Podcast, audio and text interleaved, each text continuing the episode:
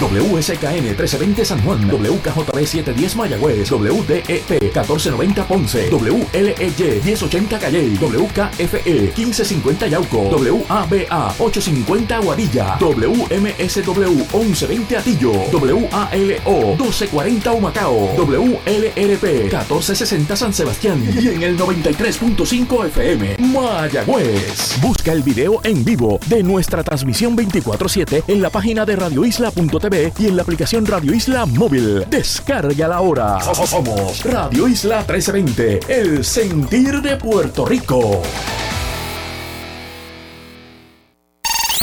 Media Power Group, Radio Isla 1320 y Radio Isla Network no se solidariza con las expresiones vertidas en este programa. Sus años de experiencia en política internacional y abogacía forman un balance de calibre mundial que les da licencia para analizar los asuntos principales de nuestra nación y el mundo. El abogado Armando Valdés y la abogada María de Lourdes Guzmán están en Radio Isla 1320. Esto es Sobre la Mesa. Buenos días Puerto Rico, soy Armando Valdés, usted escucha Sobre la Mesa por Radio Isla 1320. Hoy en Sobre la Mesa Edil Sepúlveda y Federico de Jesús serán nuestros analistas de temas en Washington, la capital federal. Allá se prepara el gobernador Pedro Pierluisi para una vista ante la Comisión de Recursos Naturales del Senado presidida por Joe Manchin. Manchin que le dijo a Roberto Lefranc Fortuño y a todos los demás estadistas este pasado fin de semana. No se vistan que para acá no vienen. Quédense por allá en la Cámara bregando con los republicanos, que no es otra cosa que decirle, olvídense de la estadidad por lo menos durante este Congreso. Por los próximos dos años, forget about it.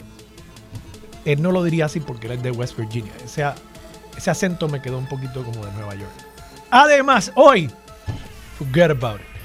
Hoy el presidente Biden también se presentará ante una sesión conjunta del Congreso para dictar su discurso del Estado de la Nación, el primero que da bajo una Cámara de Representantes republicana. Así que no tendremos a Nancy Pelosi guardándole las espaldas al presidente de Estados Unidos, sino a Kevin McCarthy, el speaker republicano. Además estará con nosotros Carlos Severino, ex rector del recinto de Río Piedras y catedrático de la Universidad de Puerto Rico. Con él hablaremos sobre las múltiples crisis que hay a nivel internacional, tanto en Ucrania como ahora, por supuesto, la crisis que acaece en Turquía y Siria con un devastador terremoto que ha dejado al menos a 5.100 personas muertas y muchas más desaparecidas. Además, en el último segmento del programa, a partir de las 9 y 40 de la mañana, estará con nosotros José Tato Rivera Santana, planificador y buen amigo de este programa. Y por supuesto, como todos los, días, de lunes a miércoles, se sienta a la mesa Marilú Guzmán y junto a ella analizamos todos los temas para hoy, 7 de febrero del 2023. Son las 8 y 3 minutos de la mañana. Los asuntos del país tienen prioridad. Por eso llegamos a poner las cartas sobre la mesa. Vamos a poner las cartas sobre la mesa. Varios temas que quiero discutir en la mañana de hoy. Voy a estar tocando la reforma contributiva que anunció el gobernador Pedro Pierluisi en el día de ayer junto al secretario de Hacienda Francisco Párez y quiero entrar en algún detalle en lo que plantea esa propuesta vis a vis el plan fiscal, vis a vis otros gastos que ya se han anunciado por parte del gobierno y ver si esto realmente tendrá el impacto deseado de no solamente proveer un alivio contributivo, particularmente a la clase media trabajadora, sino también alentar el desarrollo económico y, por qué no, hasta el regreso de personas a Puerto Rico, al menos detener la fuga de talento que ha experimentado Puerto Rico durante las pasadas dos décadas. También quiero discutir un proyecto de ley que fue avalado ayer por el Senado en votación no unánime. Lamentablemente hubiese sido bueno que se enviase ese mensaje, pero es un proyecto de ley para que el gobierno de Puerto Rico recupere la propiedad para el pueblo de Puerto Rico de el Palacio Arzobispal en el Viejo San Juan y el Seminario Conciliar. Y quiero tocarlo simplemente porque me parece que es un tema importante para nuestro patrimonio histórico, así que voy a estar comentando esa medida. Quiero también discutir unas expresiones que hicieran tres líderes religiosos importantes, entre ellos el propio Papa, pero también el jefe de la iglesia anglicana, de la comunión anglicana, y también el jefe de la iglesia de Escocia, eh, presbiteriana, y vamos a estar hablando sobre eso en el programa. Pero tengo que primero simplemente hacer una referencia, como ya hice en la introducción del programa, a lo que está sucediendo en Turquía y Siria. Son, como les indiqué, según reporta el New York Times, ya más de 5.100 personas eh, que se han confirmado como muertas, fallecidas, en medio de esta emergencia humanitaria.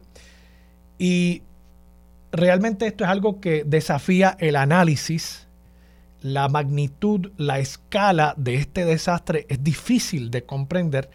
Yo he estado viendo algunos videos que han publicado medios y realmente es casi imposible entender lo que uno está viendo. Una ciudad devastada, una ciudad donde todavía están colapsando edificios en cualquier momento, donde evidentemente eh, con la combinación del frío y ahora la falta de vivienda eh, se está viviendo todavía un desastre. El desastre no fue únicamente el terremoto, el desastre como conocemos nosotros lamentablemente aquí en Puerto Rico con lo que pasó luego de María.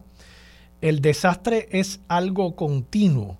El vivir esa situación es algo eh, que no es de un momento, no es de una noche mientras pasa el huracán o de unos segundos mientras pasa el terremoto, son todas las secuelas de ese desastre. Así que creo que es momento de expresar nuestra solidaridad y de buscar la manera también de aportar y ayudar a estos hermanos seres humanos. Todos estamos en este mismo planeta. En este momento le ha tocado el turno a nuestros hermanos de Turquía y Siria, pero en cualquier momento nos podría tocar a nosotros o a personas más cerca. A veces con la distancia se nos hace difícil entender y empatizar pero yo creo que este es uno de esos momentos por la magnitud, la escala de este desastre, que todos deberíamos eh, abrazarnos como una comunidad humana, no solamente como eh, comunidades divididas por eh, esas fronteras políticas que no significan absolutamente nada al final del día cuando sucede un desastre como el que ha sucedido en Turquía y Siria.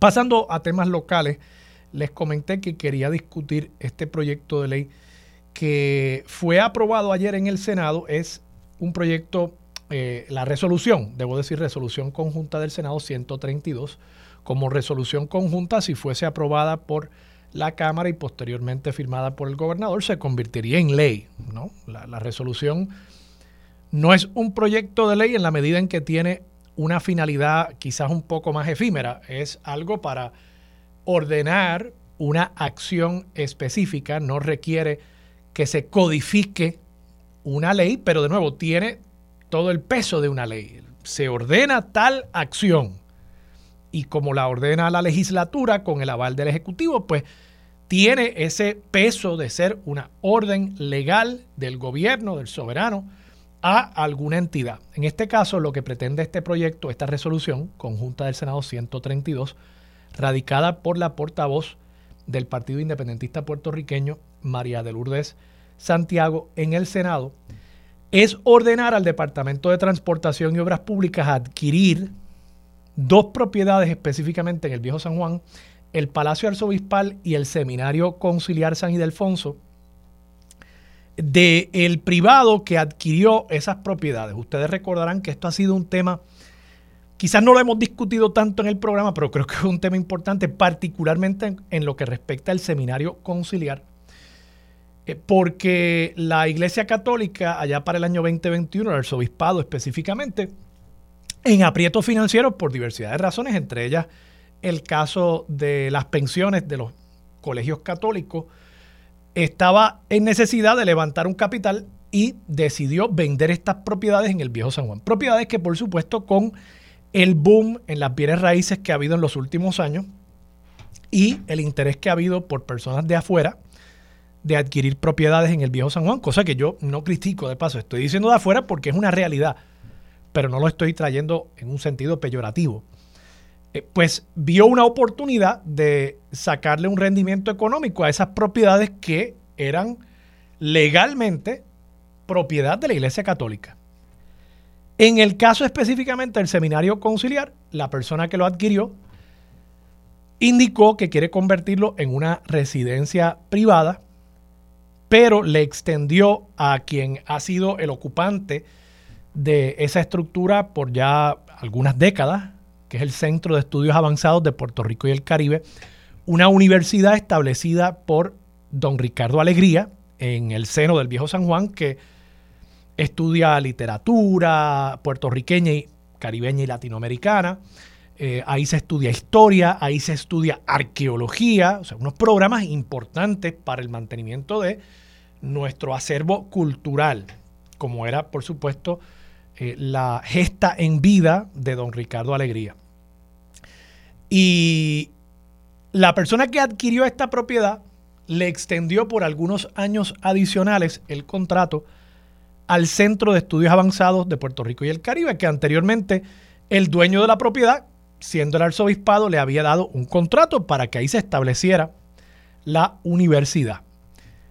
¿Qué sucede? Ese edificio, el Seminario Conciliar, tiene una larguísima historia como centro de educación secundaria en nuestro país, para que ustedes tengan eh, una idea en ese lugar que se construyó para esos fines, de paso. Esto no es eh, como en otros casos, el uso de un edificio que tenía otro fin y que se rehabilitó y se le dio un propósito distinto. No, el seminario conciliar se construyó como una institución educativa en nuestro país y se comenzó a idear allá para el siglo XVIII, eh, el que hubiese en San Juan, en Puerto Rico, una institución de educación secundaria. Y se logró a mediados del siglo XIX la construcción y la apertura de ese espacio. Y no dejen que el nombre los lleve a engaño. Decía seminario, se, se llama seminario conciliar, pero la educación que se daba allí no era únicamente religiosa. Ahí también se daba una educación para personas que no interesaran convertirse en sacerdotes, al punto de que algunos de los egresados de esta institución, entre los egresados figuran Personas como Ramón Valdoriotti de Castro, Alejandro Tapi Rivera, Eugenio María de Hostos, eh, José Vizcarrondo Coronado, eh, Cayetano Colitoste, José Celso Barbosa, entre otras figuras prominentes de nuestro país. Pero además, además de esa historia, yo creo que también es importante entender que en el momento en que se construyó esa estructura por la Iglesia Católica, no se vale hablar de una iglesia católica como un ente independiente al Estado. En aquel momento la religión oficial en Puerto Rico era la religión católica. En ese momento no había separación entre iglesia y Estado. Y en los documentos acerca de la construcción de esa estructura se eh, acota el hecho de que muchos vecinos de San Juan y del resto de la isla aportaron dinero para esa construcción que el Cabildo de San Juan aportó dinero para esa construcción, que el gobierno civil de Puerto Rico también aportó dinero para esa construcción. Y en ese sentido estamos hablando de una estructura que si bien, de nuevo, legalmente era de la Iglesia Católica para disponer de ella, la historia nos demuestra que era una estructura con un propósito eh, para el país en general, no solamente para la iglesia, y que se construyó con aportaciones, algunas de ellas voluntarias y otras obviamente a través de eh, el poder coercitivo del Estado, que, que, implicaban el que era una especie de obra pública para el momento. O sea, no era solamente una estructura religiosa, era una obra pública porque no había esa separación entre gobierno e iglesia que existe hoy, al punto como muchos de ustedes sabrán que con la Revolución Francesa, cuando cae la monarquía francesa, las propiedades de la iglesia se convierten en propiedades públicas y hasta el día de hoy, por ejemplo, la gran catedral de Notre Dame, la responsabilidad eh, de reconstruir esa catedral después del fuego fue del Estado, porque el Estado entendió que al no haber separación entre la monarquía francesa y la Iglesia Católica en aquel país, que esas propiedades que había desarrollado a través de los siglos la Iglesia realmente eran propiedad también del Estado francés. Y yo no estoy diciendo, no estoy tratando de aplicar esa teoría aquí, estoy simplemente estableciendo que eh, me parece que el arzobispado cometió un grave error al vender estas propiedades, particularmente el seminario conciliar, y que me parece correcto eh, tanto por el récord y tracto histórico como por el hecho de que ahí todavía hoy existe una universidad, me parece correcto que el Estado, correcto y necesario, imprescindible, que el Estado recupere esa estructura para sí como un bien público para que no se convierta una institución que nos ha legado ese tipo de prócer y que hasta el día de hoy continúa siendo una institución educativa, que esa propiedad no se convierta entonces en el recinto privado de una persona, que no estoy cuestionando sus intenciones, pero que no debería apropiarse de algo tan importante para la historia de nuestro país. Así que mis felicitaciones a los 16 miembros del Senado que votaron a favor, a la senadora María de Lourdes Santiago por esta medida. Parecen cosas no importantes en un país que tiene tanto problema, pero precisamente es que si perdemos esas cosas que nos hacen país, entonces, ¿qué, qué es lo que estamos haciendo aquí? ¿Por qué estamos luchando tanto para defender Puerto Rico? Bueno, pues estamos luchando precisamente para defender lugares como el seminario conciliar, que son lugares donde día a día se hace patria. Así que esperemos, esperemos que la medida tenga éxito en la Cámara y que el gobernador la firme y que se pueda expropiar y pagarle la cantidad eh, correcta a este individuo para recuperar esa propiedad para el bien del pueblo de Puerto Rico.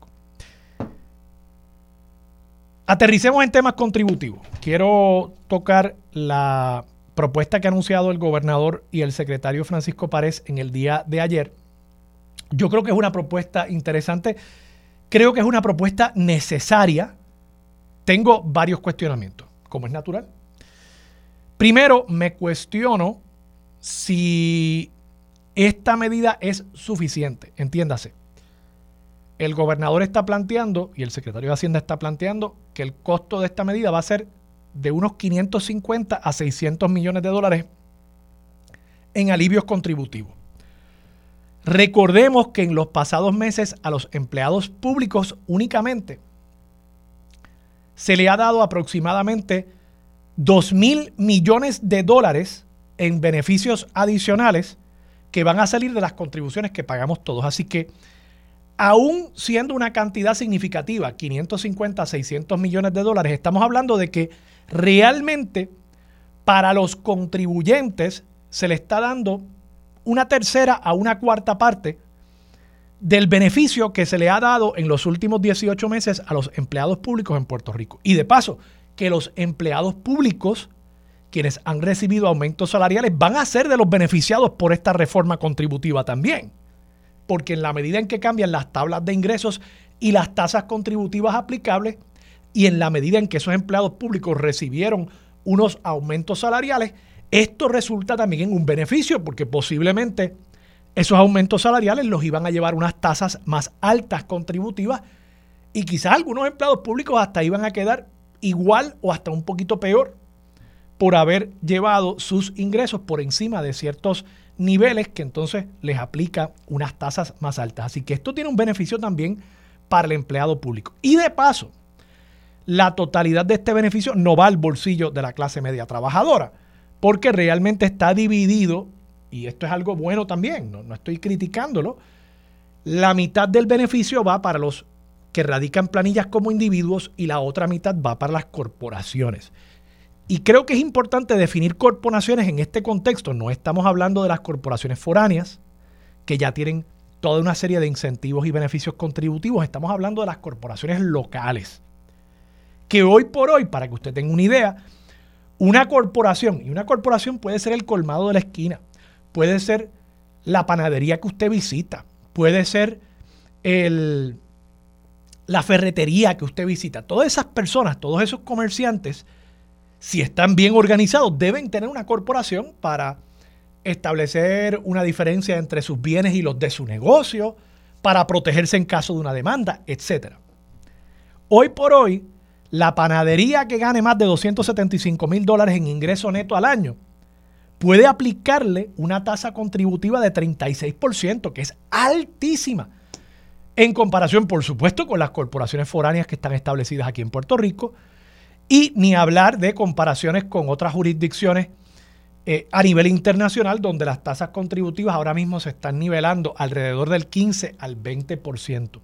Así que sin duda estas reducciones en las tasas y estos cambios en las tablas, para que tengan una idea, cuando me refiero a tablas, hoy una persona que tenga una planilla con ingresos contributivos de 61.500 dólares en adelante, le aplica una tasa de 33% bajo esta nueva propuesta se baja ese 33 a 30, pero además no entraría a aplicar ese 30% hasta que la persona esté generando al menos 81.500 dólares en ingresos.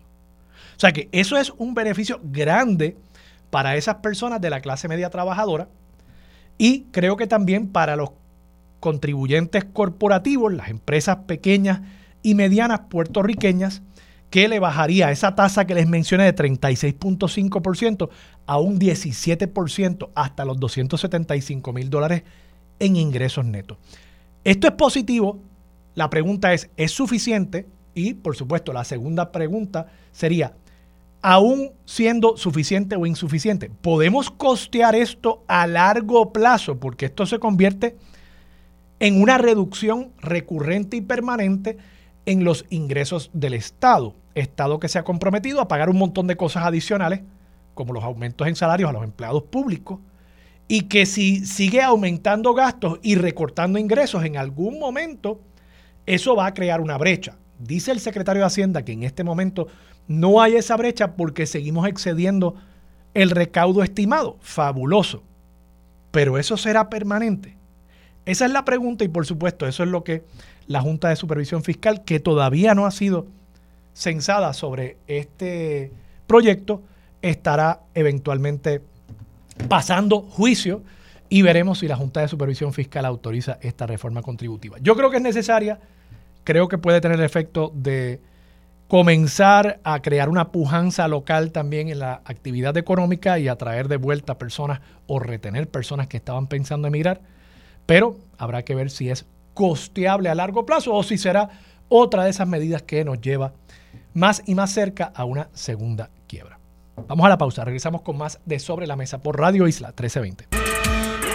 Regresamos, soy Armando Valdés, usted escucha Sobre la Mesa por Radio Isla 1320 y a esta hora se sienta a la mesa Marilu Guzmán. Marilu, buenos días, ¿cómo estás? Buenos días Armando y saludos a todas las personas que nos escuchan. Marilu, un comentario breve. Esto que está pasando en Turquía y, y Siria. Ay, es terrible, de verdad que uno a veces se sienta y, eleva la vista al cielo, como decía una canción, y se pregunta por qué, ¿verdad? ¿Por qué ocurren estas tragedias y tantas otras tragedias que, ocurren en el mundo? Y, pues uno está a merced de lo que ocurra. Eh, a veces uno, todo se lo achaca a la naturaleza, pero uno no sabe en qué medida, ¿verdad? La mano del hombre eh, o de la mujer, ¿verdad? Pero usualmente quienes construyen son los varones. Eh, del ser humano, vamos, em, pues ha creado algunas condiciones que son inseguras para, para, la vida de la gente. No podemos decir que este es el caso, pero esta cuestión de los terremotos es una cosa tan y tan terrible porque es algo que sorprende a la gente eh, y que es, ¿verdad? es, una, es una muerte terrible. En, ahora creo que supera los 5.000 muertos y sobre todas las cosas cuando tú piensas que es gente que es afectada por estos eh, eventos, eh, que es la gente más vulnerable, porque muchas veces esto ocurre en sectores de gente pobre. Había unos espacios donde había refugiados sirios, eh, que son personas, bueno, que vienen viviendo una guerra desde hace muchísimos años y, pues tú dices, caramba. Eh, destrucción sobre destrucción. Sobre destrucción, destrucción sobre destrucción. Y, realmente pues, pues uno no tiene palabras para expresar la angustia que siente cuando ve cosas como esta, ¿verdad? Gente indefensa, porque en ese momento tú estás totalmente indefenso. Así que bueno, eh, no es mucho lo que uno puede decir, más que expresar, ¿verdad?, su, su angustia por, por una situación como esta. Y nos recuerda la fragilidad de la vida. Así mismo es, la fragilidad de la vida. Y te tiene que pasar a ti, Marilu. Yo, yo cada vez que voy a salir de la casa, eh, yo me aseguro de darle un beso eh, a mi esposa, a mis dos hijas. Eh, uno no sabe cuándo va a ser la última vez. Así mismo es. en cualquier momento. aquí en Puerto Rico, gracias a Dios los terremotos no han sido tan severos como, esto que hemos visto allí, eh, pero hay mucho accidente, choque. Tengo un amigo que me dice, nunca digas accidente con un impacto vehicular, es un choque. Eh, algunos son accidentales, pero muchos son por otras causas, ¿no? Eh, pues muchas personas mueren en choque y eso es repentino igual y uno sale de la casa pensando que va a llegar en la tarde y no llega. Así que recuerde darle un abrazo a las personas que usted ame. vamos a... A veces uno le dedica tanto tiempo. sí, y, le dedica tanto tiempo a, ansiedades y preocupaciones tontas. Y en estos momentos es que uno tiene que darse cuenta de qué es realmente lo importante en la vida. A veces perdemos el tiempo pensando en el, en el pasado que ya se fue o pensando en el futuro que no ha llegado, que es desconocido, y entonces nos olvidamos de, de vivir el presente y hacer ese tipo de cosas, ¿verdad? Que es aprovechar eh, a darle eh, eh, atención a nuestros seres queridos. Y bueno, también tú tienes familiares que no residen contigo y uno lo que es lo que hace, pues se los entrega al universo, ¿verdad? Porque todo eso está tan fuera de nuestro control. Uno se los entrega al universo porque, como tú dices, uno nunca sabe. Y nosotros en nuestro país, que estamos viviendo una época de tanta violencia, además de los choques como que tú mencionas, este, mira, aquí se dan tiroteos. se suelta un tiro por ahí. Se suelta un tiro en, en, en, a plena luz del día y tú no sabes si te va a tocar, como le pasó a aquella maestra. Le ha tocado a miles de personas, pero, pero yo recuerdo particularmente a aquella maestra jubilada en, en, la, en, la, en el Expreso 30, entre Caguas y Gurabo, creo que fue. Eh, y uno pues nunca, uno nunca sabe. Eh, así que pues hay que, hay que vivir el presente, vivirlo lo mejor posible pero vivirlo, eh, ¿verdad? Con, solidaridad, con compasión, dando lo mejor que uno puede, sirviendo, porque si uno, si uno vive para servirse a uno mismo, realmente uno no está cumpliendo su misión en la vida, así que eh, hacer lo mejor que uno pueda, porque yo, yo entiendo que tiene que haber algo más allá de este espacio terrenal y que en algún otro lugar nos van a pasar la factura. Marilu, pasando a, la factura contributiva. Eh, ayer el gobernador anunció una serie de propuestas para, bajar las tasas y ampliar las tablas de, ingresos, los, brackets eh, de ingresos, para aliviar la carga contributiva de los eh, individuos, pero también de las corporaciones. ¿Qué te parece a ti la propuesta del gobernador? Pues mira, yo eh, venía escuchándote y tú decías que era una buena medida, pero que posiblemente no es suficiente. Y yo concurro. Yo creo que aquí las tasas contributivas son muy altas. Eh, y aquí tiene que hacerse una reforma contributiva, a mi juicio, más cabal. Tú no puedes dejar fuera de la reforma contributiva a los que más reciben, ¿verdad? Y me parece que están fuera de este análisis, eh, que son precisamente, yo no cuestiono el que tú te, te ganes tu dinero honradamente y te hagas eh, rico, ¿verdad? Pero yo creo que cada cual debe aportar conforme lo que, lo que recibe. Y, aquí hay un montón de gente, aquí hay una clase privilegiada que no está aportando lo suficiente a los recaudos del país.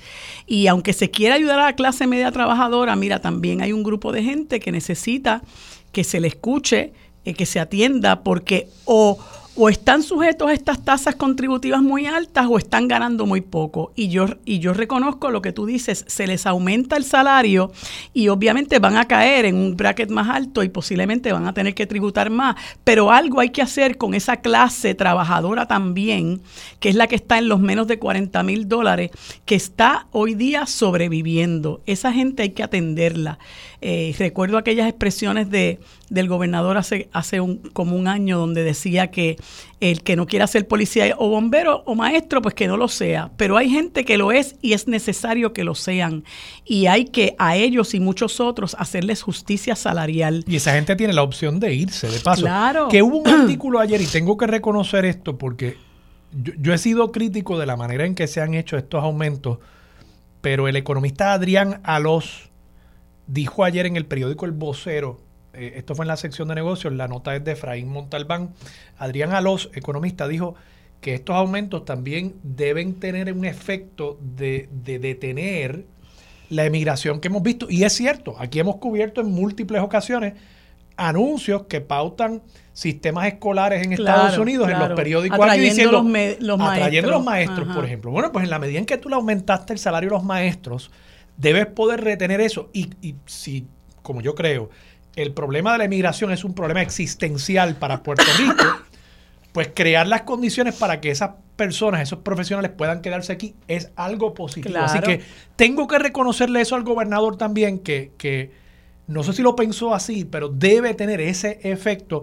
Y si uno lo empata con el tema de bajar las tasas contributivas, pues también podemos Claro.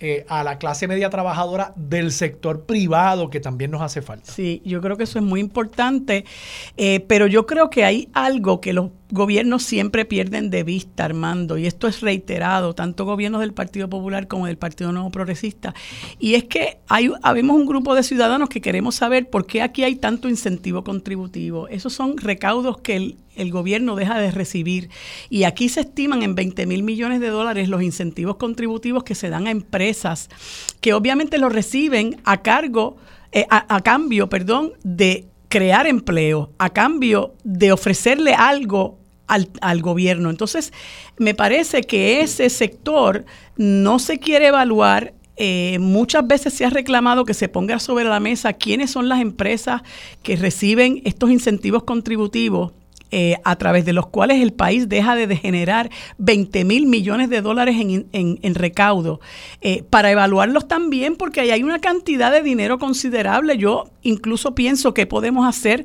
todo lo que podríamos hacer con la mitad de esos incentivos contributivos, que, que si vienes a ver, eh, pues hay unas empresas que están por la libre, nadie las fiscaliza en el sentido de que el país no sabe quiénes son los que reciben esos incentivos contributivos y si en efecto están creando los empleos, están cumpliendo con aquellas eh, eh, razones por las cuales se les dio esos incentivos contributivos.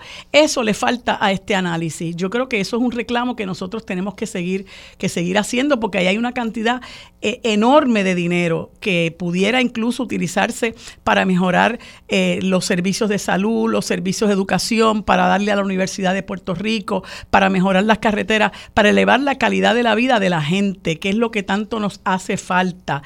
Y evitar también cuando tú elevas la calidad de vida de la gente en términos de los servicios que la, ge- la gente puede obtener, tú evitas que la gente sienta la necesidad de marcharse del país. Así que creo como tú, eh, no es una mala, no es una mala medida, pero, pero se queda muy corta. Marilu, vamos a la pausa. Cuando regresemos, hablamos sobre las expresiones que hicieran tres líderes religiosos, entre ellos el Papa Francisco, regresando de su gira por África, sobre la criminalización de la homosexualidad en diversos países a través del mundo. Con eso regresamos aquí en Sobre la Mesa por Radio Isla 1320. Regresamos, soy Armando Valdés, usted escucha sobre la mesa por Radio Isla 1320.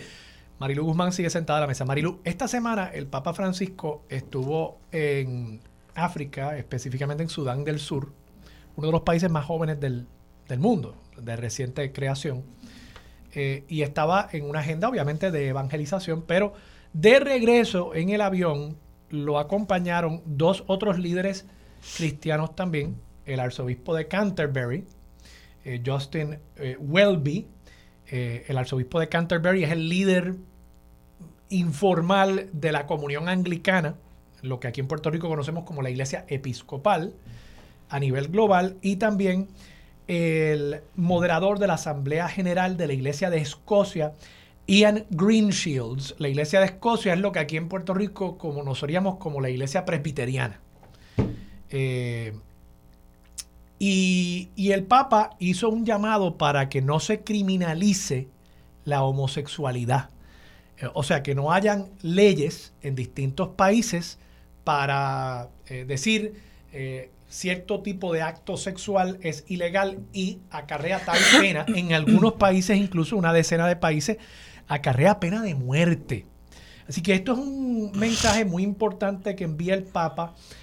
dice además que los padres nunca deberían echar de la casa a sus hijos homosexuales y que la iglesia tiene que eh, abrazar a, todas las personas. Dice que la persona homosexual es también creación de Dios y que Dios ama esa persona. Piense usted lo que quiera acerca de la religión, sea usted católico, sea usted musulmán, eh, cristiano protestante, ateo, sea lo que sea.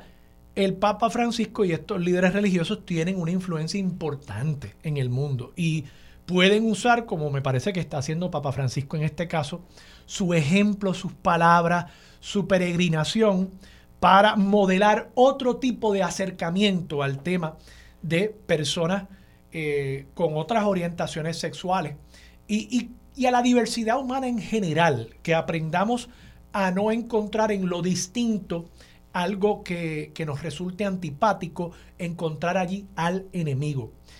Y, cierro con esto. A mí me pareció extraordinaria esta expresión precisamente del moderador presbiteriano de la Asamblea General de la Iglesia de Escocia, el reverendo eh, Greenshields, dice, y cito, en mi lectura de los cuatro evangelios no he visto ni un ejemplo en el que Jesús rechace a alguien.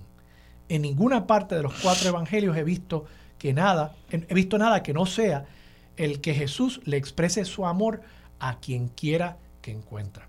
Y mira tú cómo una persona, un líder espiritual, un líder de una iglesia importante en el mundo, la iglesia de Escocia, puede dar lectura a ese mismo texto y encontrar inclusión, encontrar amor, y cómo tantas otras personas pueden en ese mismo texto, eh, queriendo adelantar unas causas que yo creo que generalmente son más políticas que, que teológicas, pueden encontrar en ese mismo texto odio. ¿Qué te parece a ti? Pues mira, a mí me parece que es un mensaje importantísimo porque eh, eso subraya la diferencia que hay entre las visiones de muchos sectores sobre lo que es el cristianismo, lo que es Dios, ¿verdad? Y, y tú conoces muy bien que hay personas que por razones pues diversas razones, muchas veces personales, eh, de adelantar unas agendas en particular, pues eh, diseminan una visión a mi juicio, distorsionada de lo que es el cristianismo, de lo que es la palabra de Dios, de lo que es Dios, para sembrar el odio, el discrimen, el prejuicio, la división entre las personas. Y, ven a un Dios eh, que, nos está mirando con ojos acusadores, con un Dios castigador, eh, un Dios que nos fiscaliza.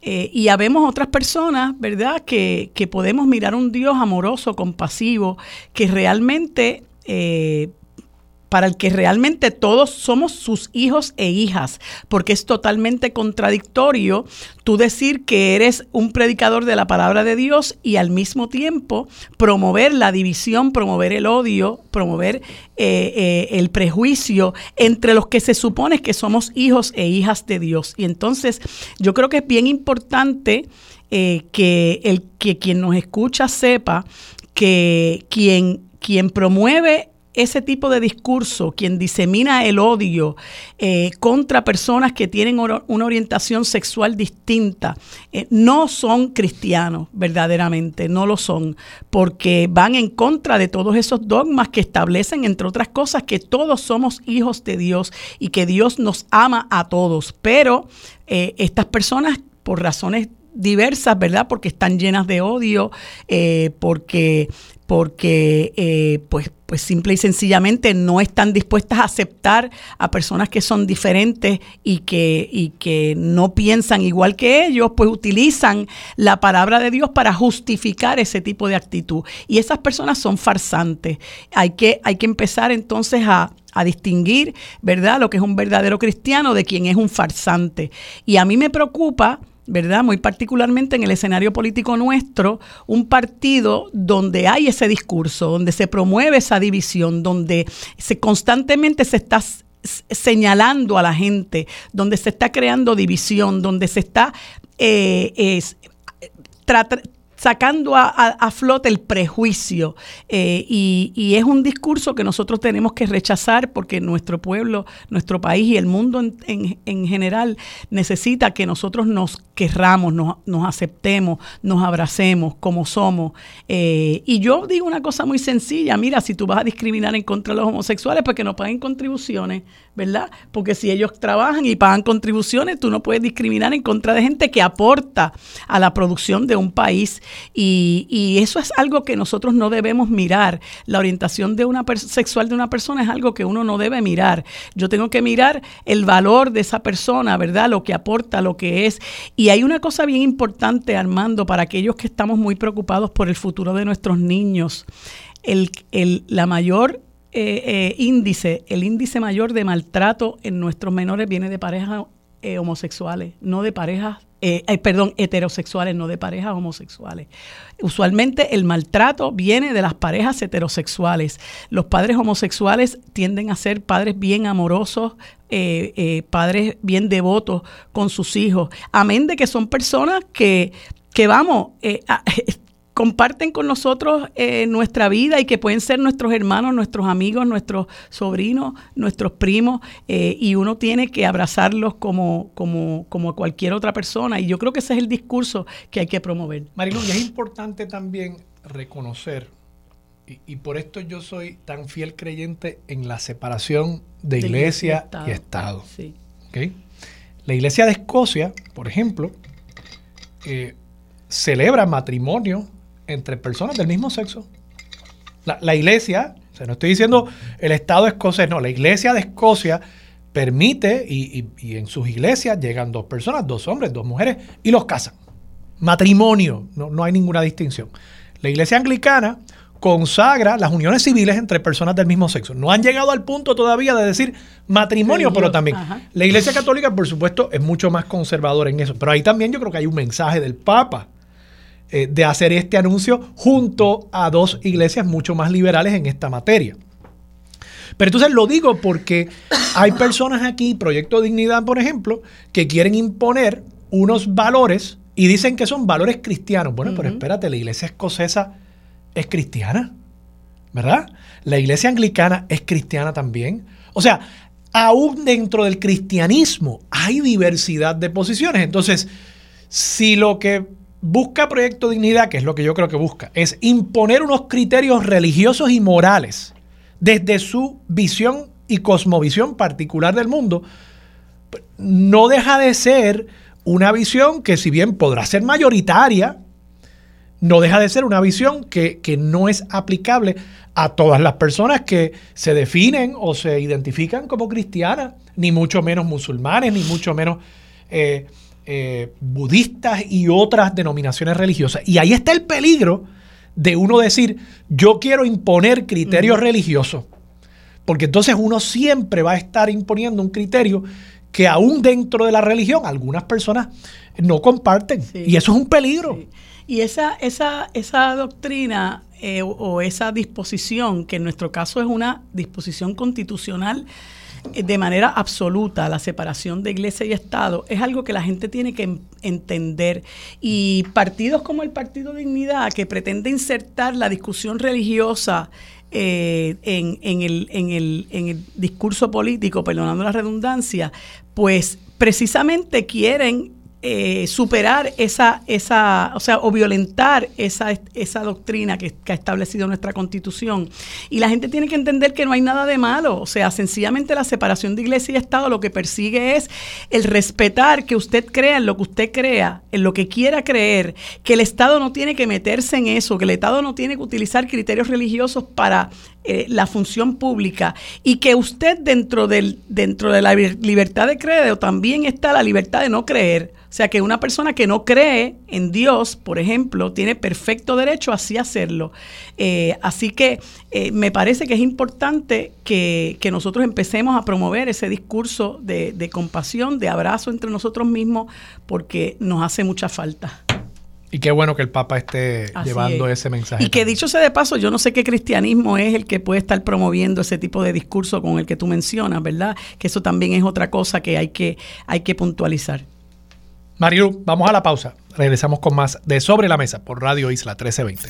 Bueno amigos, en la próxima hora y hoy como es martes, nos acompaña el amigo Federico de Jesús desde la capital federal y en sustitución del licenciado Nadal Power nos acompaña el amigo Edil Sepúlveda. En el siguiente segmento, que es el segmento que destinamos a la política internacional, está con nosotros el doctor Carlos Severino Valdés. Y en el último segmento, el amigo planificador José Rivera Santana. Esto es lo próximo en Sobre la Mesa. Los asuntos de toda una nación están sobre la mesa. Seguimos con el análisis y discusión en Radio Isla 1320. Esto es Sobre la Mesa.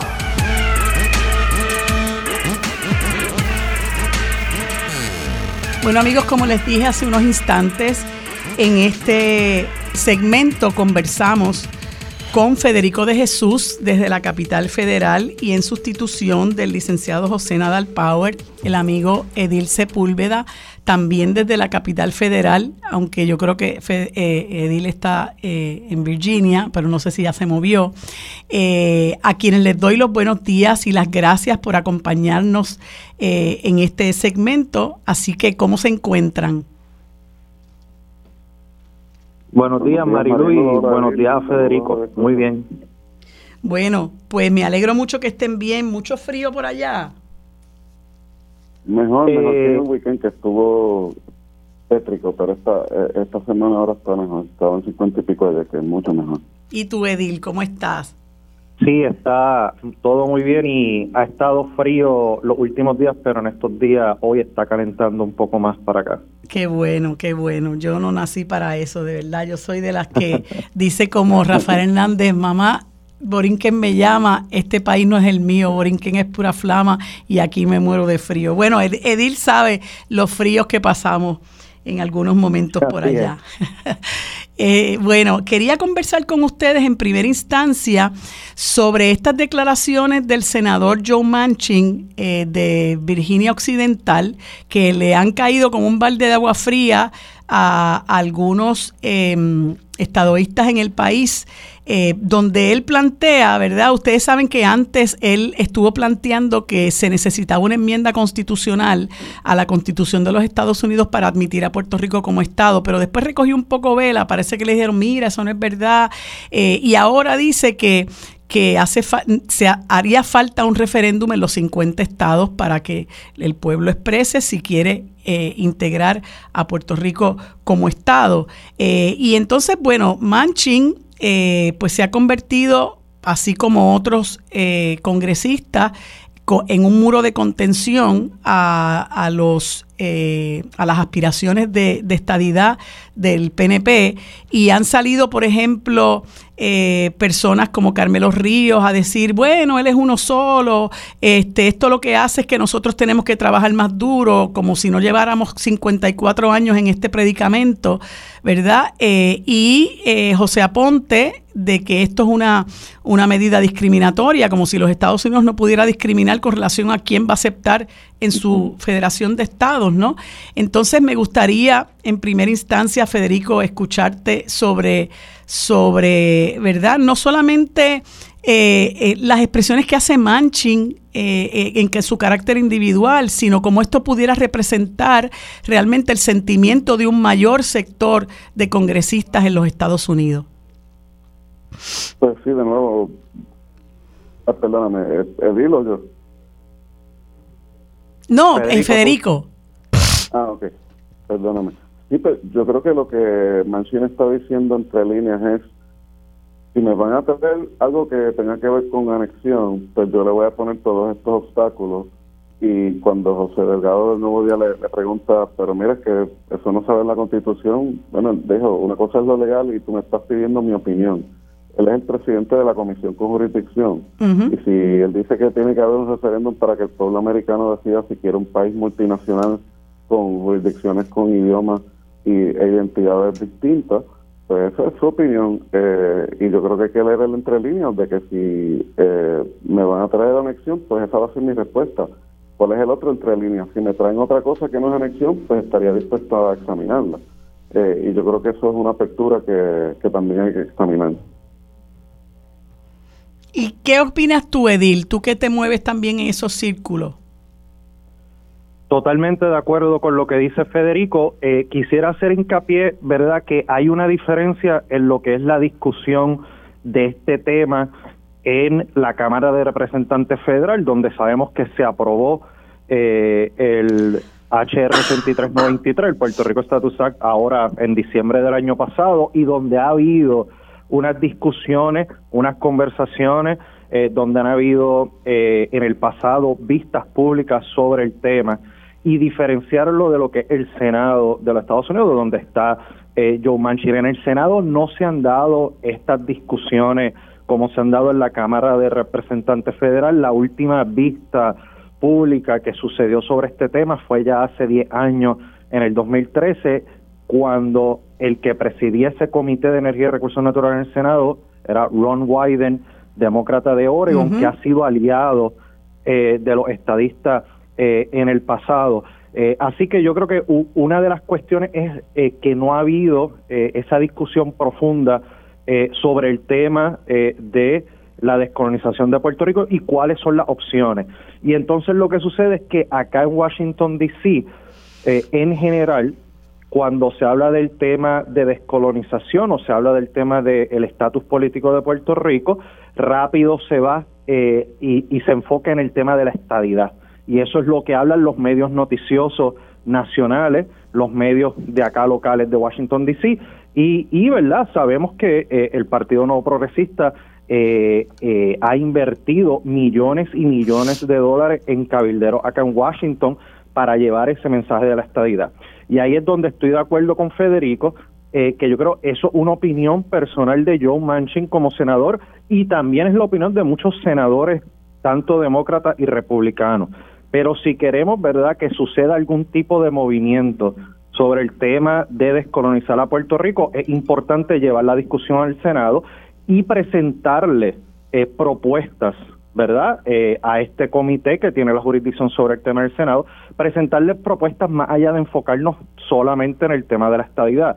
Está la propuesta de una Asamblea Constitucional de Estatus y está la propuesta también, tú muy bien lo dices, Marilú, eh, la estabilidad no es ningún derecho.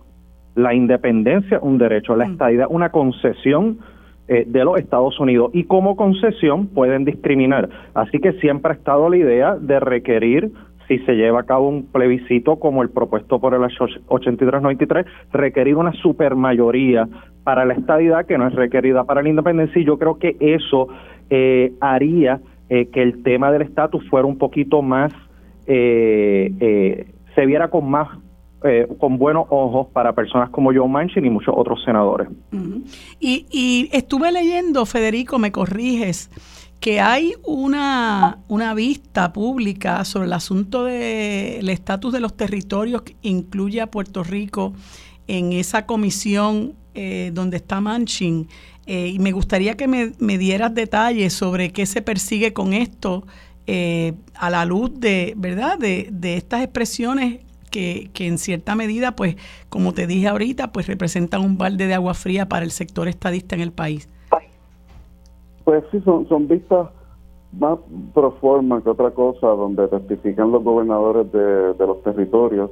El gobernador Pierluisi testificó creo que el año pasado en el 2021, si mal no me equivoco, y cuando empezó a hablar de estatus, eh, John Manchin y, y, de sacar la Junta de antemano, John Manchin dijo, bueno, pero ¿cómo les vamos a permitir, usando esa palabra imperialista, tener gobierno propio si, si mira la deuda que tiene y todavía ese trabajo de la Junta no, no ha terminado?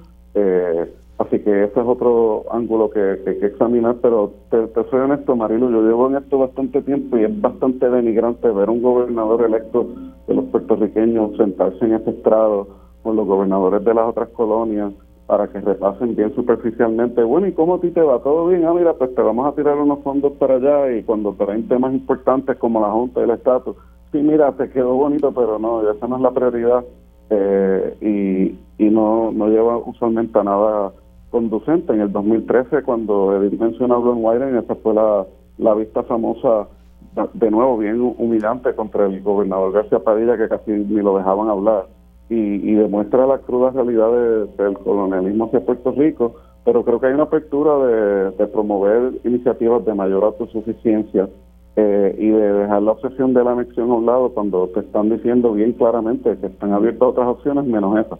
eh, así que yo creo que ahí, hay una oportunidad y también otro otro tema relacionado. El Partido Demócrata como cuerpo aprobó una resolución favoreciendo la estabilidad para Washington y la libre determinación para Puerto Rico. Hace dos o tres años eso hubiera dicho estabilidad para Puerto Rico y se acabó y creo que hay que reconocer el trabajo de la diáspora en impulsar el tema de la descolonización inclusiva. Así es. Quería preguntarte, Dil, si tú coincides con, con Federico en el sentido de del contenido pro forma de estas vistas. De hecho, eh, estuvimos en una de esas vistas hace un tiempo eh, y recuerdo que, que estaba el representante de, de Guam y el de un representante de las Islas Vírgenes que empezó a hablar a favor de la estadidad para Puerto Rico, que recuerdo que Wilma Reverón y yo fuimos para allá a darle una información que teníamos. Eh, pero quería, quería saber si tú coincides con la naturaleza proforma de estas vistas y dos, que me comentes sobre eso mismo que trae a, eh, a, colación Federico en el sentido de la resolución que aprueba, muy curiosamente, el Partido Demócrata, apoyando la estadidad para Washington, pero no la estadidad para Puerto Rico, sino la libre determinación. Sí, correcto. Eh, bueno, en el día de mañana, creo, el jueves, eh, eh, va a estar la vista eh, en el comité de Manchin en el Senado y, se espera que el gobernador Pierluisi esté presente igual que los otros gobernadores de los territorios.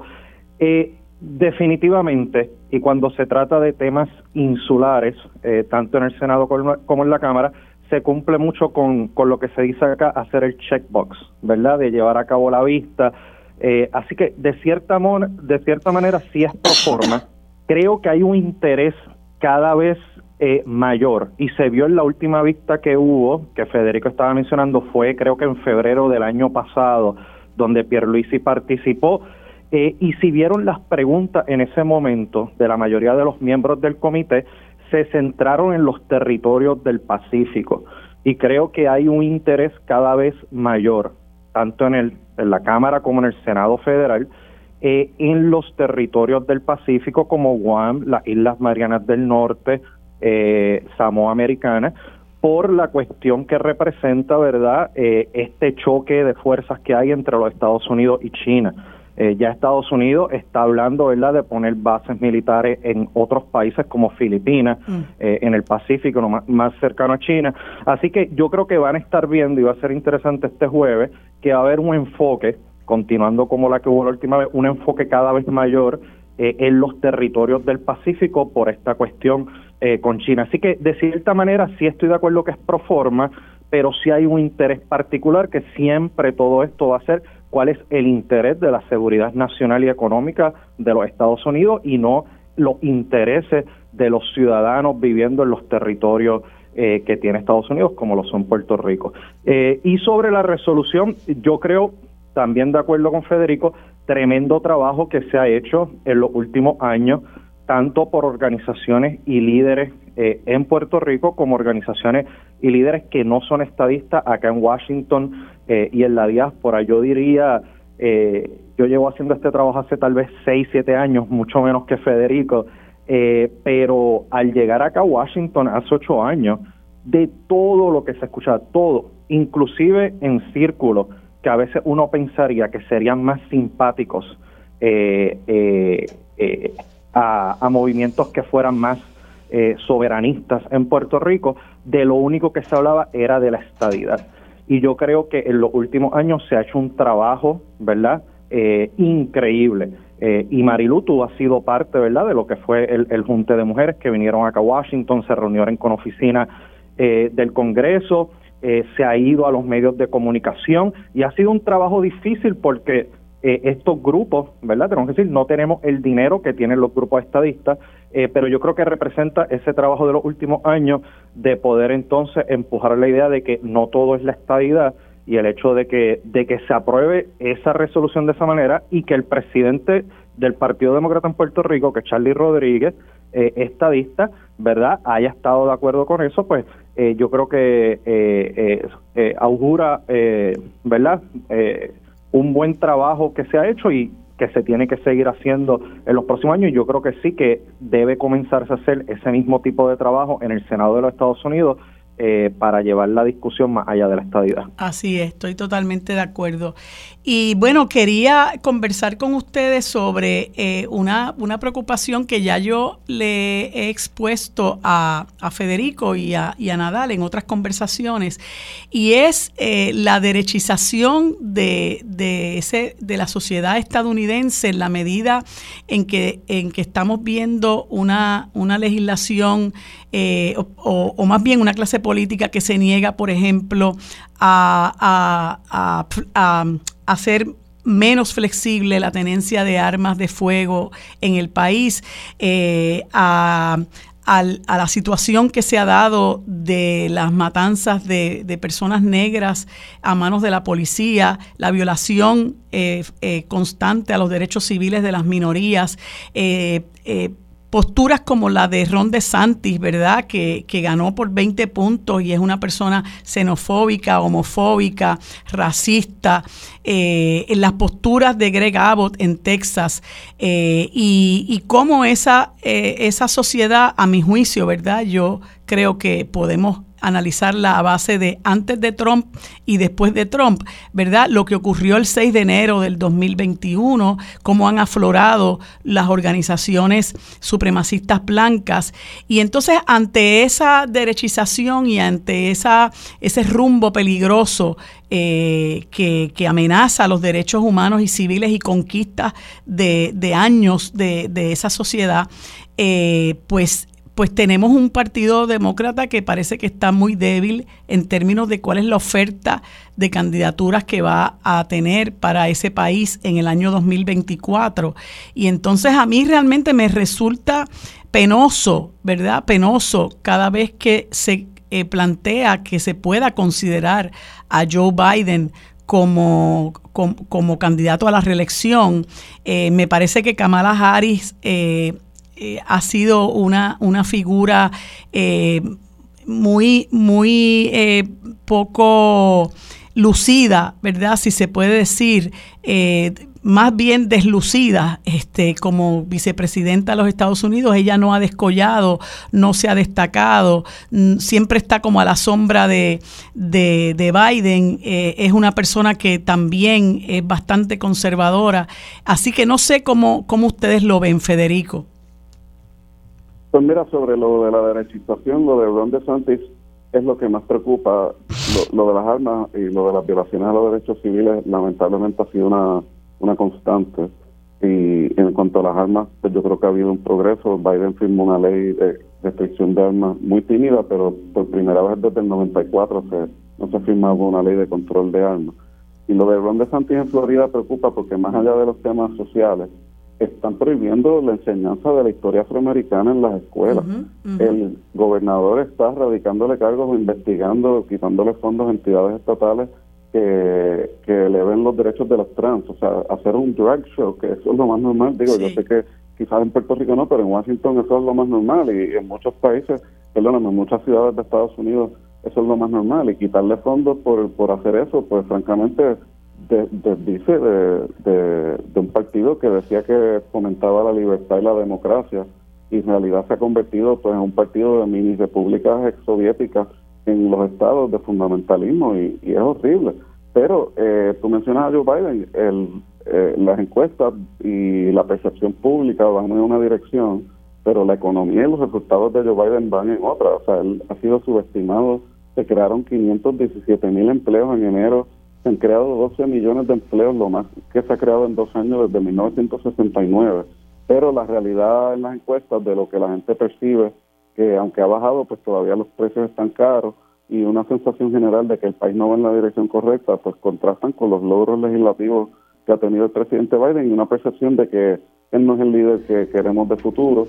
Y yo creo que él se vendió como un líder de transición. Y el hablar de reelección pues es lo que le conviene políticamente ahora pero ya llega un momento en que los mismos demócratas, creo que solamente el 37% de los demócratas quiere que Joe Biden sea eh, reelecto. Y eso presentó unos retos enormes, especialmente porque aunque eh, Donald Trump ha bajado en apoyo, sigue siendo el candidato que, más respaldo tiene en las encuestas de los republicanos. Aunque una mayoría no esté a favor con él, sigue teniendo una, una pluralidad. Y donde DeSantis es un candidato potencial, Nikki Haley, la ex gobernadora de South Carolina, que fue la delegada de Naciones Unidas de Trump, también va a anunciar su candidatura. Y mientras más se, tiren, pues más fácil va a ser para Donald Trump salir electo en esa, en esa contienda republicana. Y ante ese escenario, muchos demócratas que no quieren que Joe Biden sea el candidato, creo que estarían dispuestos a apoyarlo cuatro años más. Y eso significa que es el único que puede derrotar a, a Donald Trump y, y, las encuestas dicen que la gente no quiere que esos sean los candidatos de ninguno de los dos partidos. Pero eh, el pueblo de, cierta manera es soberano y en las primarias se decidirá ese futuro. Sí. ¿Y qué opinas tú, Edil? Eh, Ron DeSantis, eh, sobre el primer tema, Ron DeSantis para mí es eh, básicamente la misma eh, política pública que Donald Trump, pero verdad con mejor eh, cara eh, y más inteligente, eh, pero al final del día es lo mismo. Las encuestas que yo estaba viendo siguen teniendo a Donald Trump al frente, en, en, por ejemplo, en Carolina del Sur, Donald Trump está al frente de DeSantis y en muchos otros estados.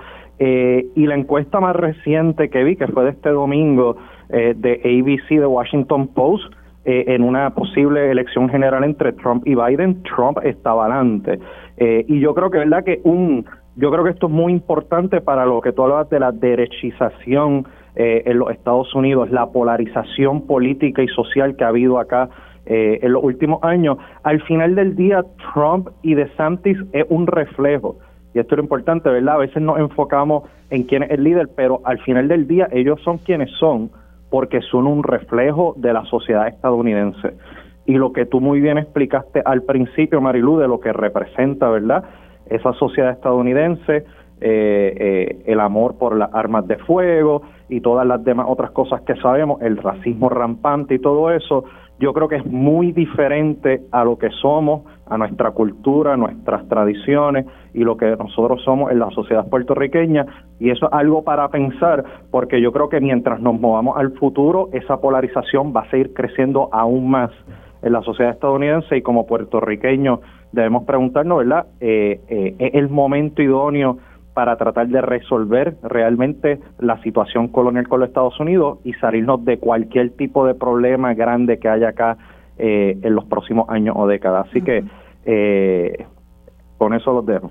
Y, y, este asunto, en el último minutito que nos queda, Federico, este asunto de documentos que se encontraron en la residencia de Biden, ¿tú crees que en alguna medida eso no sé, eh, ha creado algún tipo de eh, perjuicio en contra de, del presidente? No creo que perjuicio, sino que lamentablemente una falsa equivalencia en situaciones que son muy distintas, pero como se parecen tanto, pues la gente piensa que es lo mismo, ¿verdad? La realidad es que se encontraron unos documentos clasificados en una oficina del expresidente Biden en su hogar eh, por accidente. Cuando el equipo de Biden lo descubre, enseguida se lo entregan y cooperan con el Departamento de Justicia y los archivos generales, contrastando con Donald Trump que le hubo que hacer una redada porque no entregó todos los documentos, se negó a entregar otros documentos que no había ni siquiera dicho que tenía y eh, no se sabe que, con qué propósito él los estuvo guardando por tanto tiempo. Máxime cuando él estaba reclamando que eso era de él, no fue un accidente como Biden, ah mira qué pena, me encontré esto, enseguida por favor vengan a, a buscarlo. Él fue, no, no, no, esto es mío, yo no se los voy a dar eh, y pero lamentablemente como el Departamento de Justicia nombró un fiscal especial para ambos casos, pues ante el público pues es lo mismo. Es lo y, mismo. Y, yo creo que Biden falló en no ser más transparente porque parece que fue antes de noviembre que se hizo ese descubrimiento y si hubieran hecho un eh, verdad un acto de contrición más eh, temprano pues quizás no, no hubiera esa falsa equivalencia en la percepción del público. Bueno, pues gracias a ambos por acompañarme en esta conversación tan interesante. Cuídense, abríguense y espero que podamos conversar pronto, Edil. Gracias, Federico, y nos vemos el próximo martes. para discutir los temas sobre la mesa que impactan a todos los sectores del país. Se une a la mesa el destacado geógrafo y especialista en asuntos internacionales, el doctor Carlos Severino. Bueno amigos, en este segmento esperado todos los martes conversamos con el querido amigo doctor Carlos Severino Valdés, a quien le doy los buenos días y las gracias por estar como siempre con nosotros en este segmento. Buenos días Carlos, ¿cómo estás? Gracias Marilu, estoy muy bien, eh, eh, el privilegio es mío y saludo a ti, a todas las audiencias en este día, como no, trato siempre. Bueno, pues este primero, ¿verdad? tú que estás tan pendiente de todo lo que ocurre en el globo terráqueo, expresar esa, esa angustia y esa congoja que tenemos con lo que ha pasado en, en Siria y Turquía, ¿verdad? Esa pérdida eh, enorme de vida. Eh, pero pues eh, esa pérdida enorme de vidas, como tú lo has señalado antes, pues se da por otras circunstancias también, por las guerras eh, insensatas a lo largo y lo ancho del, del, planeta y las muertes, el cementerio en el que se ha convertido también el mar Mediterráneo. Así que son tragedias continuas que estamos viviendo con mucho horror y mucha tristeza. Así es, sí, fue un evento trágico un terremoto de gran magnitud, un terremoto potente, que a la misma vez pues ocurre de una manera muy superficial. A mí, la noche que cuando escuché el del evento y reportaron de que había sido apenas a unos cuantos kilómetros de la superficie, pues supuse que había sido algo devastador como en efecto ha sucedido en una de las zonas de mayor actividad sísmica en el mundo, precisamente, que habían padecido ya en el año 1999 un poderoso terremoto eh, similar que dejó nada más y nada menos más de 16 mil personas muertas. Esta vez ya los estimados al día de hoy son que se esperan eh, lamentablemente, tan trágicamente, más de 10 mil personas fallecidas. Se habla de más de 5 mil edificaciones colapsadas, lo cual va lo que tú acabas de decir, ese tipo de, de forma como colapsan los edificios, pues eh, no es nada más que un rostro de la propia pobreza y la precariedad con que se construyen en algunas partes del mundo las edificaciones en zonas de alto riesgo como lo es Turquía. Que yo creo que es un es momento para hacer esa mirada, ¿verdad? De que no necesariamente eh, los eventos eh, se puede responsabilizar en su totalidad al evento que ocurre, sino también en qué medida la mano del ser humano ha contribuido a este tipo de tragedias, ¿verdad? Que pues debe ser materia de un análisis muy serio porque se expone principalmente a estas tragedias a las poblaciones más vulnerables. Eh, pero bueno, hay que seguir y quería que me, me comentara sobre este enigmático globo chino que atravesó Canadá y Estados Unidos, que a mí me pareció una cosa realmente tan graciosa, Carlos, este, cómo, cómo, se pusieron eh, en vilo allá en el gobierno estadounidense y, y, finalmente mirando el globo y pues lo explotaron. No sabemos qué, qué pasó ahí. Sí, el, el, este globo eh, que es un globo muy moderno, de los, globos, de los globos de reconocimiento y de investigación, ¿verdad? Que es una categoría muy amplia eh, de, estos aparatos que se han usado desde hace muchísimo tiempo. Esto es una versión nueva, autopropulsada, con energía fotovoltaica, eh, con capacidad de maniobra, de origen chino y que entró básicamente por las islas aleutianas eh, a través y bordeó todo el sur de Alaska, luego bordeó todo la costa eh, eh, oeste de Canadá hasta llegar al, norte, entrar al norte más o menos por Montana, lo cual pues hace, hace, puso también las alarmas porque es conocido que en Montana, Wyoming, Dakota se encuentra la triada de los principales silos de almacenamiento de misiles intercontinentales de Estados Unidos. Este misil, pues, no se supo, digo, este, perdón, este globo, pues, atravesó todo el país, eh, salió básicamente por, por Carolina del Sur, creo que fue, hasta que en el, eh, sobre el Atlántico, pues, fue derribado. Eh, pero pues es un globo que viaja a una altura intermedia, una altura que no, según las autoridades estadounidenses, no puso en peligro 18 kilómetros, no puso en peligro la navegación aérea, no puso en peligro nunca la ciudadanía, pero eh, ciertamente pues fue algo que eh, fue como una situación muy incómoda para, el, para Estados Unidos, el tener que simplemente contemplar que un aparato como este, que podría haber estado este, eso lo veremos porque van a analizar los, componentes del, del, aparato cuando se cayó, eh, que pudo haber sido eh, de, espionaje, como lo más probablemente fue. Eh, pero eso no, no, no solamente lo podemos ver únicamente como un suceso como este en sí mismo, sino también atarlo a lo que es dos países que tienen una gran tensión. China había prometido este, de algún modo algún tipo de acción de retaliación con relación a Taiwán. Sabemos que desde una parte también se vulneró este, la soberanía de China eh, sobre Taiwán cuando Nancy Pelosi visitó allá y eso se había anunciado. Así que no podemos ver desvinculadamente, aunque los chinos niegan cualquier tipo de intencionalidad, pero este, no pocas personas lo ven como algo que tiene que ver con, con estas tensiones de ambos países. Y dice, si tú me violas mi, mi espacio, yo también lo voy a hacer y te puedo demostrar que puedo pasar por todo tu territorio. Así que pone a Biden en una situación bien difícil con todo esto y la respuesta pues no fue una respuesta acertada. Luego se dijo que eh, se había cancelado, eso fue algo bastante que luego se sacó de, la, de las comunicaciones, pero eh, del Departamento de Estado se dijo que se canceló una visita eh, oficial de Blinken a, China para el 6, el 5 y el 6 de febrero y los chinos respondieron que no tenían ninguna visita programada de Blinken, ¿no?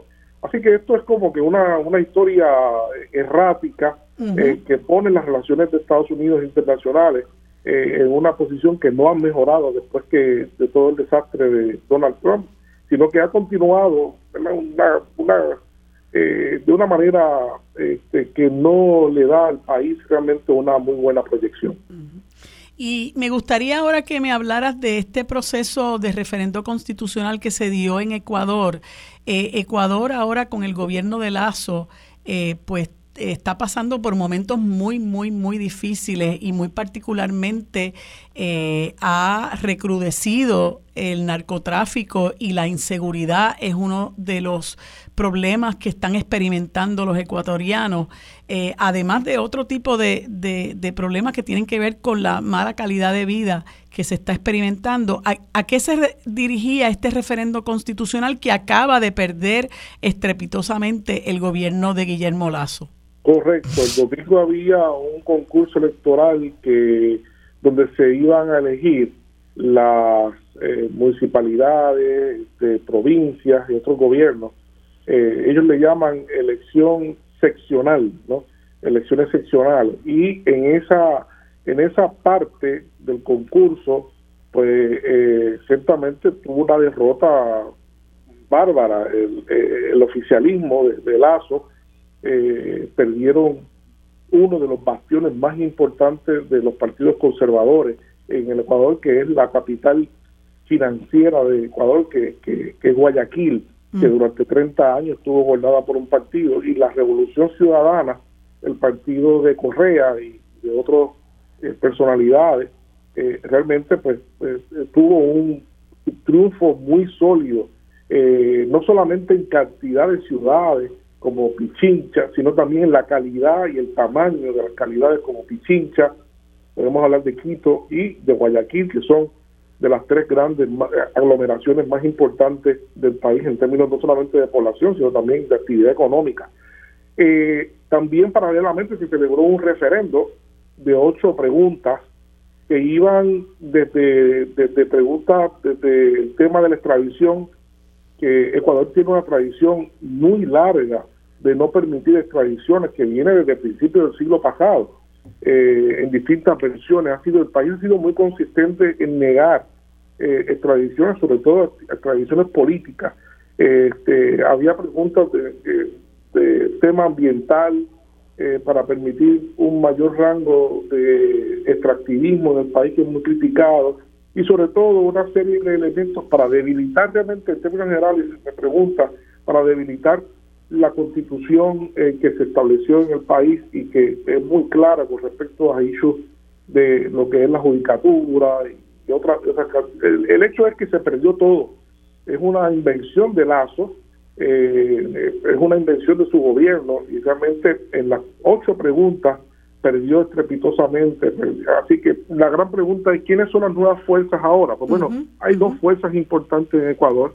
Primero, la eh, revalida con fuerza la revolución ciudadana eh, como una opción eh, importante en, el, en el país. Y segundo, el movimiento Pachacuti, el movimiento de la CONAI, el movimiento indígena se posiciona como un movimiento que decide las elecciones. Este, bueno, las definió, las definió, las pasadas las definió Pachacuti cuando este, interfirió y, y, Andrés Arauz perdió porque ellos le, le negaron el apoyo. En este caso, pues eh, hubo una concordancia, eh, hubo una convergencia, este, sobre todo en el tema del referendo, que eh, los pueblos originarios rechazaron de claro eh, con un éxito rotundo, con un gran éxito, no, no hay duda. Así que el presidente Lazo queda básicamente este, guindando en un hilo, esperando que llegue su momento, pero eh, es una derrota muy, muy fuerte a la que se puso. Se arriesgó a ir a esto eh, realmente y mucha gente cuestiona por qué. ¿Y cuál es su objetivo? ¿Cuál era su objetivo, Carlos? Bueno, bueno, aquí hay varias varias cosas. Obviamente, debilitar la constitución. Eh, en la constitución que se había hecho en el tiempo de, Correa, la, la, plurinacionalidad y otro tipo de cosas que permitan un avance de las políticas neoliberales. Eso no, cabe duda. El plebiscito era a, era a eso. El referéndum era a eso que se dirigía. Pero también eh, fue como arriesgarse a, a, lo gano todo o lo pierdo todo. ¿no? correcto. Si lo, gano, me revalida y me da un aire. Recordemos que hace eh, 18 meses en Ecuador hubo grandes protestas, de protestas muy grandes que fueron apaciguadas a través de un diálogo, pero que la incomodidad ha estado desde el primer día con el gobierno y crecientemente la desaprobación ha aumentado hasta llegar a estos resultados eh, bien fuertes y adversos para él el pasado domingo. Bueno, Carlos, se nos acaba el tiempo, se nos queda un tema por ahí, pero eh, como siempre, la mesa este, tiene muchos temas. Gracias, como todos los martes, por estar con nosotros. Seguimos conversando el próximo martes. Que tengas buen día. Bueno amigos, en este último segmento y como les anuncié previamente, tenemos la oportunidad de conversar con el querido amigo planificador José Tato Rivera Santana, a quien le damos los buenos días y las gracias por acompañarnos en este segmento. Buenos días Tato, ¿cómo estás? Muy buenos días, Marilú. Saludos a ti y a todos los amigos y amigas que nos escuchan. Gracias por la invitación. Pues gracias a ti por aceptarla. Y yo estuve viendo en días recientes eh, una publicación de eh, que eh, han rescatado el fideicomiso para el desarrollo de Río Piedras rescataron la icónica estructura del Teatro Paradise.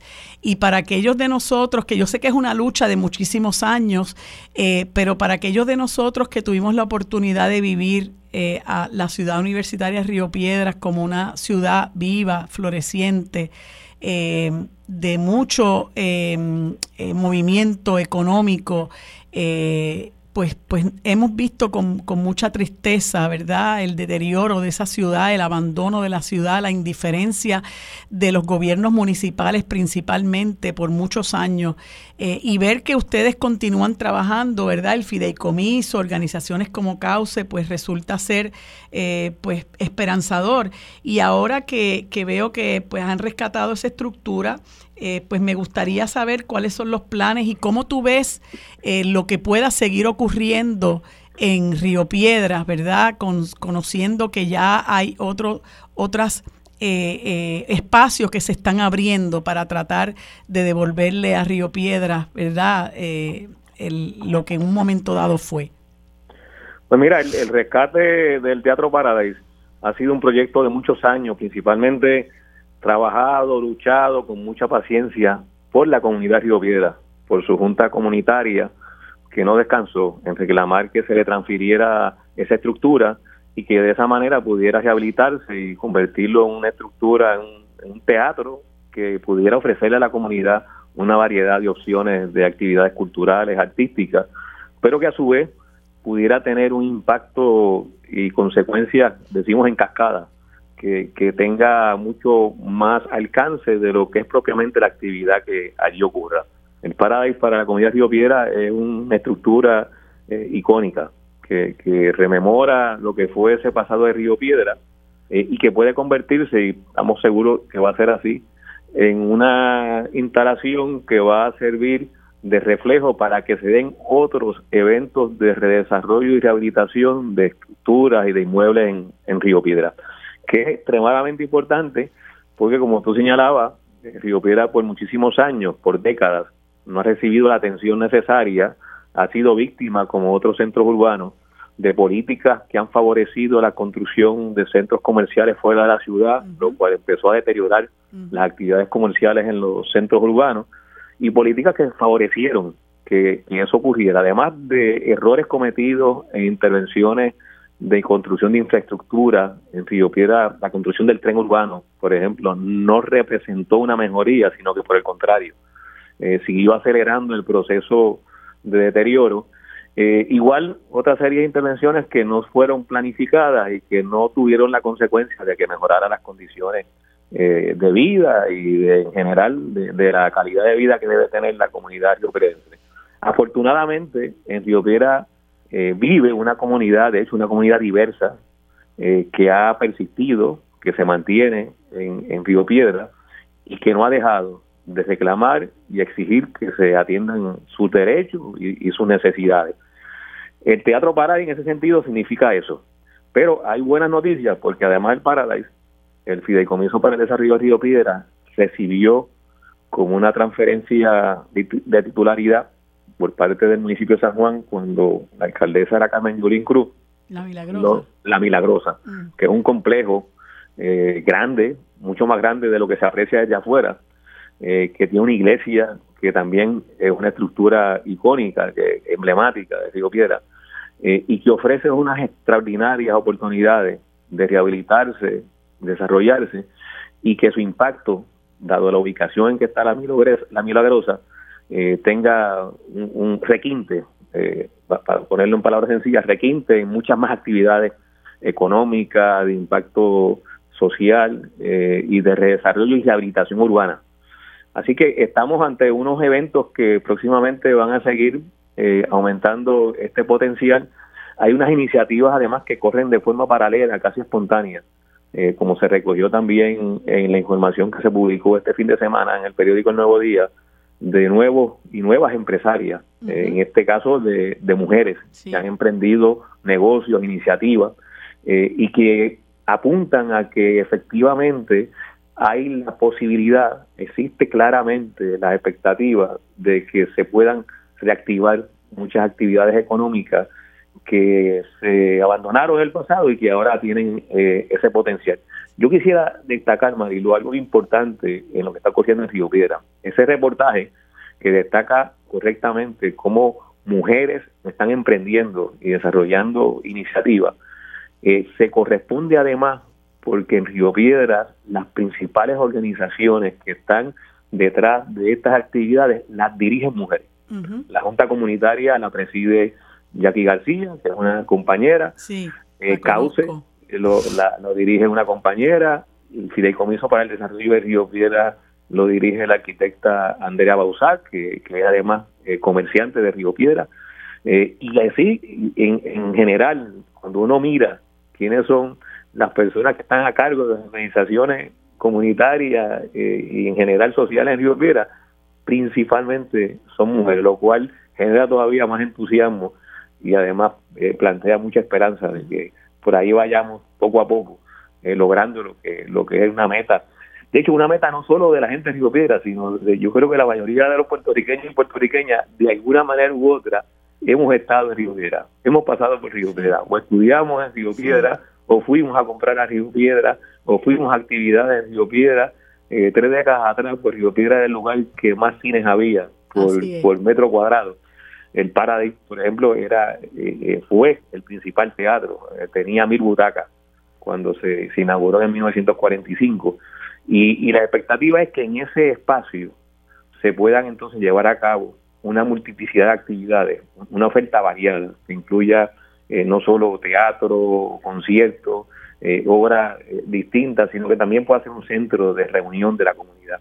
Eh, incluso un, lugar importante para que los grupos de teatro o grupos de estudiantes, ya sea en el recinto de Río Piedra o de las escuelas que están en Río Piedra, puedan utilizar el teatro para, para sus actividades. Fíjate, Tato, una de las cosas que yo, que no soy planificadora, por lo tanto creo que no, no es no es ciencia nuclear, eh, pudiera contemplarse para eh, eh, reavivar los cascos urbanos es que el gobierno se ocupe, ¿verdad?, de crear viviendas de interés social y que personas que necesitan ubicarse en, en este tipo de viviendas puedan poblar los cascos urbanos y eso atraería un, un comercio, ¿verdad?, que pudiera también nutrirse de de, de, agencias del gobierno, como por ejemplo en Río Piedras está la autoridad de acueducto, ¿no? Pero he escuchado que hay algunos eh, edificios que son comprados por esta gente inversionistas llamados de la ley 22 eh, y no sé en qué medida pudiera estarse dirigiendo algún esfuerzo para para lograr que eso se haga, que yo creo que es una forma muy sencilla de volver a poblar a Río Piedras y de darle vida a una ciudad que, fue tan importante. Bueno, esa es parte de lo, de lo que estaba planteado en la agenda de trabajo de la Junta Comunitaria y del Fideicomiso. Eh, particularmente el Fideicomiso se crea precisamente para ir adquiriendo propiedades en desuso, vacantes, eh, vacías, y convertirla principalmente para que sean eh, unidades de vivienda de interés social, que se, que se haga esa oferta para que se siga ampliando la cantidad de personas que, viva, eh, que viven en Río Piedra. Y, de hecho, en el caso de la Milagrosa, lo que se está planteando es que allí se desarrolle un complejo residencial que ofrezca principalmente vivienda de interés social, eh, que sea vivienda asequible y en en esa medida aumentemos la población en Río Piedra para también que podamos ofrecer vivienda a sectores que socioeconómicamente no tienen la capacidad para poder adquirir una vivienda mercado. Eh, y ahora esto adquiere una relevancia mayor por lo que está planteando. En Filipina ya hay eh, propiedades que han sido compradas por inversionistas de la I-60 eh, y de hecho ya han ocurrido algunas advertencias de estos que han adquirido estas propiedades en la que hay la posibilidad de que haya desalojo de, familias que viven en alguna de estas residencias. Y, y, ese tema lo está atendiendo las organizaciones de Río Piedra. Se han, estado reuniendo para trazar una estrategia para evitar que eso pueda afectar lo que son las metas de las comunidades de Río Piedra, de repoblar a Río Piedra, pero sin desplazar, claro. que es lo que es el riesgo que está planteado con las intervenciones de estos inversionistas, porque alteran el, valor de la vivienda, alteran la renta, el promedio eh, de la renta, eh, y eso deja fuera a la gente que no tiene la capacidad económica para pagar. Y es, y es triste, este Tato, que tenga que ser la comunidad, el fideicomiso, la Junta Comunitaria de Río Piedra, las que lleven a cabo estas iniciativas, precisamente para hacer lo que deben hacer los gobiernos. Así que eh, eso pues lo hace más cuesta arriba. Tato, gracias. Se nos Déjame aclarar últimamente, eh, eh, Marilu, porque es importante significar lo siguiente. En este caso, sí ha habido una gran coincidencia entre lo que es lo, la, política y las decisiones que está tomando el municipio de San Juan con esta estrategia de, de darle las posibilidades para que se genere una oferta de vivienda de interés social. hay una coincidencia entre el municipio de San Juan y las comunidades de Río Piedra. Esperamos. pues qué bueno, qué bueno. Me alegro mucho que sea así porque eso, eso definitivamente debe ser el norte. Gracias Tato por, por acompañarnos en este segmento y por darnos esa información que está importante para, para lo que hemos vivido, un Río Piedra, eh, ¿verdad? Vibrante en un momento dado y que queremos que vuelva a serlo. Amigos, hemos terminado por hoy el programa sobre la mesa. Gracias por acompañarnos. Nos vemos y nos escuchamos mañana. Lo próximo es Mili Méndez en Dígame la Verdad.